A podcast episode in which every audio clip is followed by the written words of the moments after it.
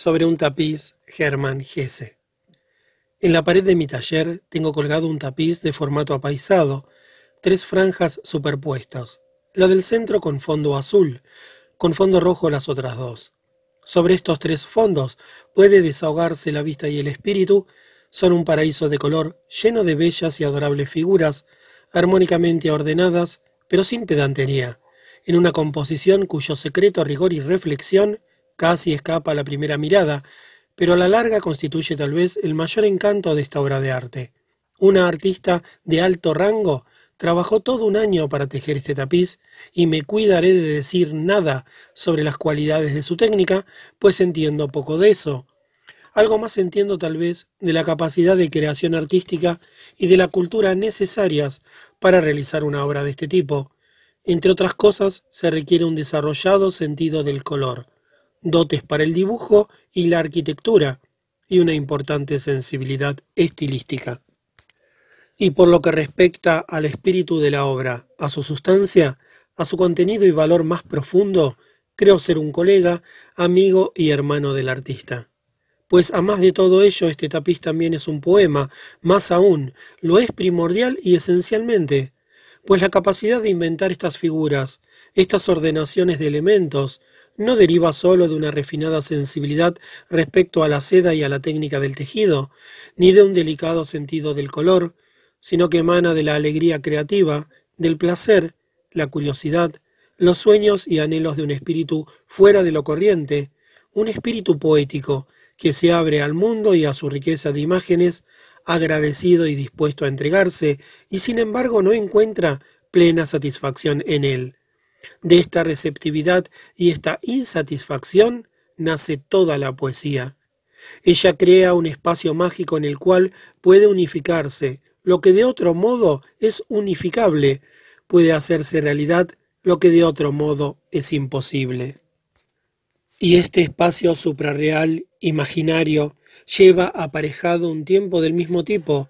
Esto es el tiempo de la poesía, del mito, del cuento, está en contradicción con todo el tiempo histórico y del calendario, y que es común a las leyendas y cuentos de todos los pueblos y todos los poetas. Y este tiempo, este tiempo de cuento y esta eternidad creativa, existe también en mi tapiz. El espacio ideal consigue adaptar con toda jovialidad y simpatía las dimensiones de los objetos y los seres vivos de su mundo figurativo a las exigencias anímicas, y en cuanto al tiempo que rige en esta obra de arte, este es el del paraíso.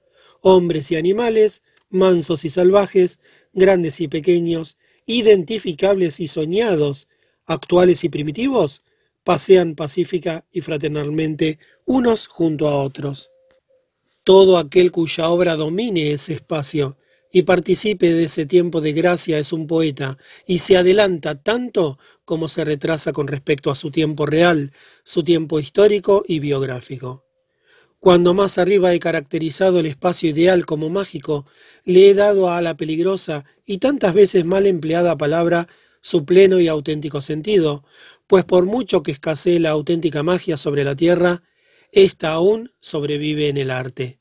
Y tampoco debo olvidarme de mencionar que el arte de la señora María Geroe se mantiene totalmente en el terreno de la magia blanca y renuncia a la magia negra pues igual como en las antiguas artes mágicas existía lo blanco y lo negro, lo claro y lo turbio, lo que complacía a Dios y lo prohibido, también en el arte existe la posibilidad de actuar a través de la magia negra, a través de medios prohibidos, adulterados. En el caso de los tapices, por ejemplo, una caballerosa regla del juego obliga a no apartarse de lo bidimensional, de la superficie plana, y a renunciar a emplear la perspectiva y otros medios para producir una engañosa sensación de profundidad. He visto prácticamente todos los trabajos del artista y ésta se mantiene siempre fiel a este principio. En mi tapiz pueden verse parejas de enamorados, árboles en flor, gacelas pastando, elefantes en reposo, leones que caminan, extraños peces serpiente y tigres hiena, también un grupo de tres espectros, tres artistas gravemente absortos en su juego y muchas cosas más. Más de un mono sabio permanece frente a él y dice algo así como, sí, pero los hombres son más grandes que los árboles. O, ¿Existe realmente en algún lugar un animal como esta hiena o es simplemente inventada? Ese hombre jamás tendrá acceso al mundo pictórico de mi tapiz, ni al paraíso de un auténtico cuento. Siempre se quedará afuera, por muchas ganas que tenga de entrar, ya que otros le han dicho que aquí hay grandes cualidades artísticas y que estos tapices tampoco son una de las peores maneras de invertir un capital. Pero el mismo hombre que a la luz del día permanece impotente frente a las imágenes del tapiz, de noche a veces se transforma en un poeta y sueña precisamente esos espacios y tiempos, esos seres increíbles y sin embargo tan inquietantemente convincentes. Solo que este poeta involuntario no es señor, sino esclavo de sus creaciones y de la trama de sus sueños, y los olvida rápidamente al despertar. Publicado por Werk Winter Ur 1945.